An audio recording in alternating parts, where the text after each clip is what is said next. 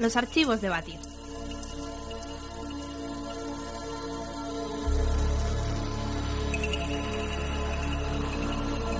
Atento a los títulos que tiene el protagonista de hoy. Soberano de los Países Bajos, rey de Nápoles, rey de Sicilia, archiduque soberano de Austria, rey de los romanos, rey de España y por encima de todo emperador del Sacro Imperio Romano Germánico. Un currículum impresionante para el personaje que os traigo a continuación. Su nombre es Carlos I de España y V de Alemania, y esta es su historia.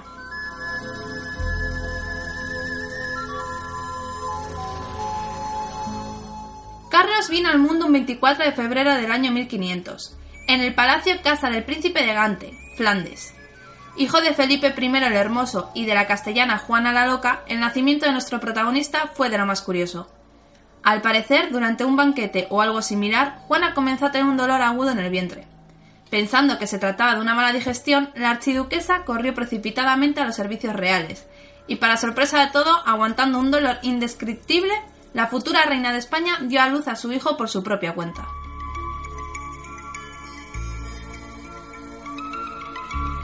Durante su infancia, el joven Carlos fue educado de la manera más exquisita mientras veía con horror las disputas de sus padres. Felipe era un mujeriego y Juana comenzó a volverse loca a causa de los celos que poco a poco la iban consumiendo. Tras la muerte de la figura paterna cuando contaba con 16 años, Carlos fue coronado como nuevo soberano de España y del Nuevo Mundo. Durante su larga trayectoria vital al mando de la nueva potencia mundial, nuestro protagonista se consolidó como uno de los monarcas más poderosos de su tiempo, logrando cuatro años después el título de emperador del Sacro Imperio Romano Germánico.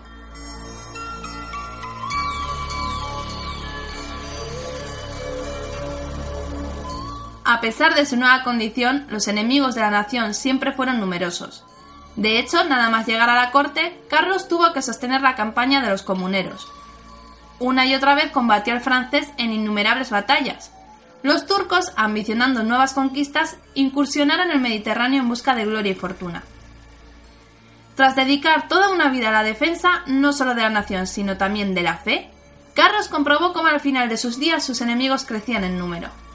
Flandes se perfilaba como una futura guerra, Alemania estalló en cólera ante el sufrimiento de las guerras religiosas. Incluso las propias alianzas provocaron el saqueo de Roma.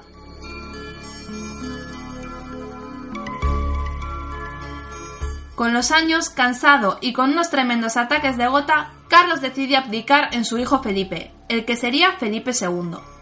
Tras un mes terrible de fiebres altas, murió en su retiro un 21 de septiembre de 1558 en el monasterio de Yuste, recordando entre dolores todas las gestas que llevó a cabo a lo largo de su vida.